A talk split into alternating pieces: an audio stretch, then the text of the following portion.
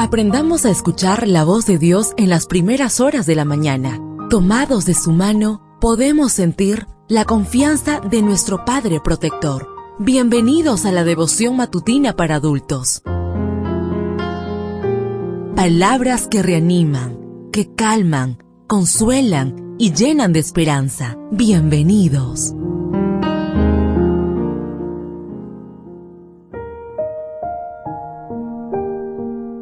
Apreciado amigo, apreciada amiga, qué bendición poder saludarte hoy 17 de septiembre. Recuerda, soy tu amigo Roberto Navarro y traigo para ti el devocional para esta mañana que lleva por título El Valle de Lágrimas lo cambian en fuente. La lectura bíblica la encontramos en el libro de Salmos 84, 6 y 7. Atravesando el Valle de las Lágrimas lo cambian en fuente cuando las lluvias llenan los estanques, irán de poder en poder, verán a Dios en Sion.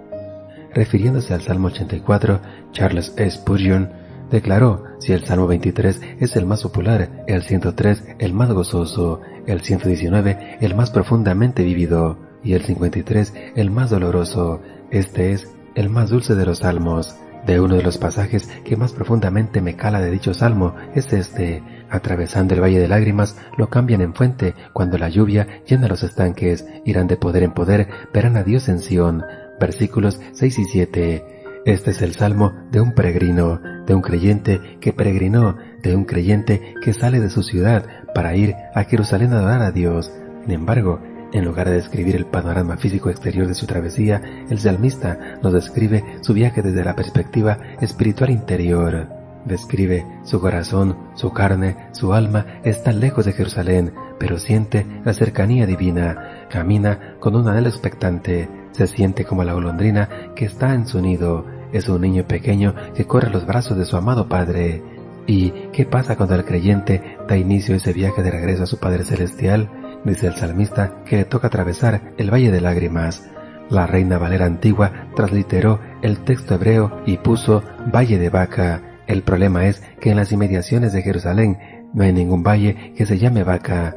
En nuestro pasaje la palabra hebrea vaca es una metáfora para hablar de un valle de sequía o valle de muerte, como dice el Salmo 23.4. Lo que nuestro salmo parece estar diciendo es que cuando los que son impulsados por su anhelo de Dios entran en regiones de muerte, transforman estos desiertos en oasis paradisíacos en los que el agua de vida fluye transformamos el valle de vaca, es decir, el valle de lágrimas y de muerte, en un manantial de vida. Aunque en esta travesía hacia Dios nos toque pasar por senderos de desolación, nuestro buen Señor nos ha prometido que esos mismos senderos serán caminos de vida y salvación.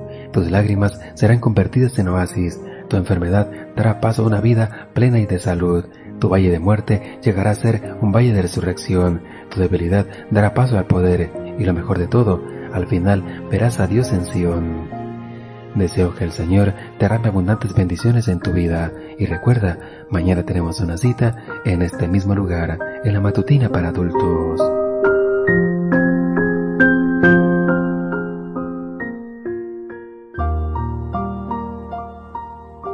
Ahora salimos a realizar nuestras actividades más seguros, sintiendo su voz en nuestro oído. La devoción matutina para adultos es producida y realizada por Canaan Seventh Day Adventist Church and DR Ministries.